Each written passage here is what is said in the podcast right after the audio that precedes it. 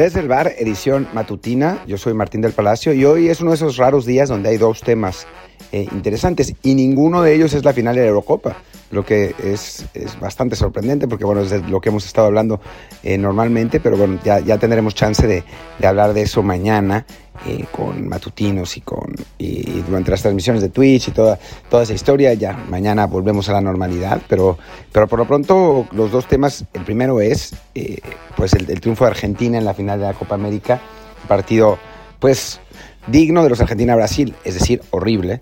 Eh, donde se mataron a patadas, para variar, eh, pero, pero que a final de cuentas le da a Leonel Messi el título de selecciones que tanto buscaba, ¿no?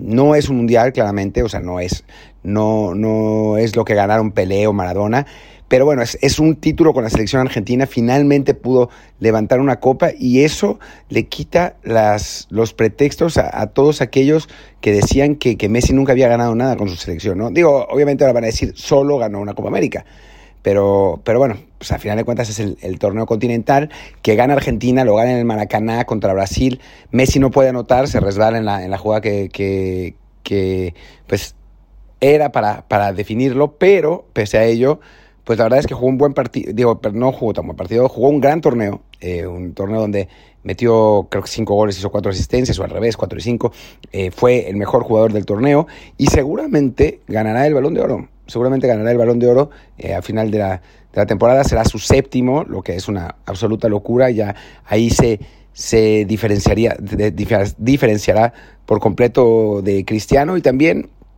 creo que en, esa batalla con Cristiano, pues ya que Ronaldo había ganado una euro, el que haya ganado Messi esta Copa América los vuelve a poner en igualdad de circunstancias dentro del palmarés internacional, pero en, en, cuanto al club y en cuanto al, al, al, juego, Messi está un paso por delante, ¿no? Como para mí, Messi está un paso por delante de cualquiera en la historia del fútbol. Yo considero que Messi es el mejor jugador de, de la historia porque, bueno, hace lo que hace en una era mucho más difícil, lo hace mucho más rápido, lo, ha hecho por muchísimo más tiempo que, que Maradona que Pelé, eh, ha sido eso, el mejor jugador de la historia, ¿no? Y creo que, creo que este triunfo de la Copa América quita argumentos a aquellos que eh, no lo consideraban así, que consideraban que, que, que por no haber ganado nunca un torneo, un gran torneo internacional, Leonel Messi no podía sentarse a comer con, con los grandes, ¿no? Sí, obviamente ya lo dije, ¿no? Maradona, Pelé, Zidane ganaron eh, torneos, ¿no? O sea, todos por lo menos ganaron un mundial.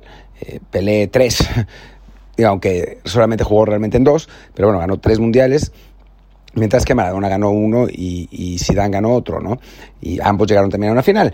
Pero si lo que vemos es el juego, me parece que, que Messi está, está por encima, ¿no?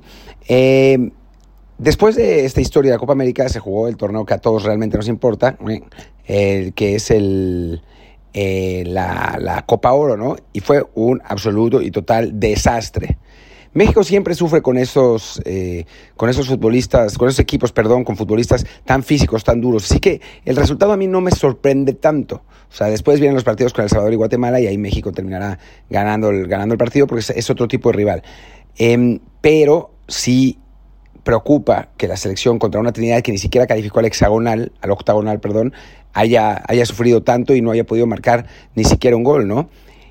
Eso sin contar con el terrible arbitraje, con la eh, increíble lesión de Chucky Lozano, que parece que, que está mejor, que, que lo, lo, realmente preocupante fue la, la, cortada que sufrió en el pómulo derecho y no el, la, cómo se doblaron sus cervicales. Eh, afortunadamente parece estar bien el eh, Chucky, pero que no se haya marcado penal y que el árbitro haya dejado dos minutos sin, sin atenderlo es francamente alucinante y habla del de nivel paupérrimo de la, de la CONCACAF. Y después, pues el tema, ¿no? El tema del grito el tema de la enorme estupidez de los aficionados que a mí no me engañan, a mí no me engañan, no tiene nada que ver con justicia social eso, no tiene nada que ver con que eh, con los abusos en los derechos humanos en Qatar, no tiene nada que ver con Morelia y Aeropuerto, lo hacen porque son estúpidos, porque quieren tirar carrilla y gritar putos, porque estaban eno en enojados con cómo había jugado la selección nacional. A mí no me engañan, esto no es un movimiento de justicia social, es simplemente las ganas de tirar carrilla y la enorme estupidez de un sector de la afición mexicana que busca justificar lo injustificable, justificar un grito que es a todas luces homofóbico, que es 100% insultante, que nos podría dejar sin mundial y que no va a cambiar nada de los directivos mexicanos, nada. Ya en 1990 eh, nos perdimos un mundial y no cambió nada. Siguió todo igual, se siguieron robando un, un montón de cosas, siguieron haciendo las mismas tranzas y los mismos cochupos.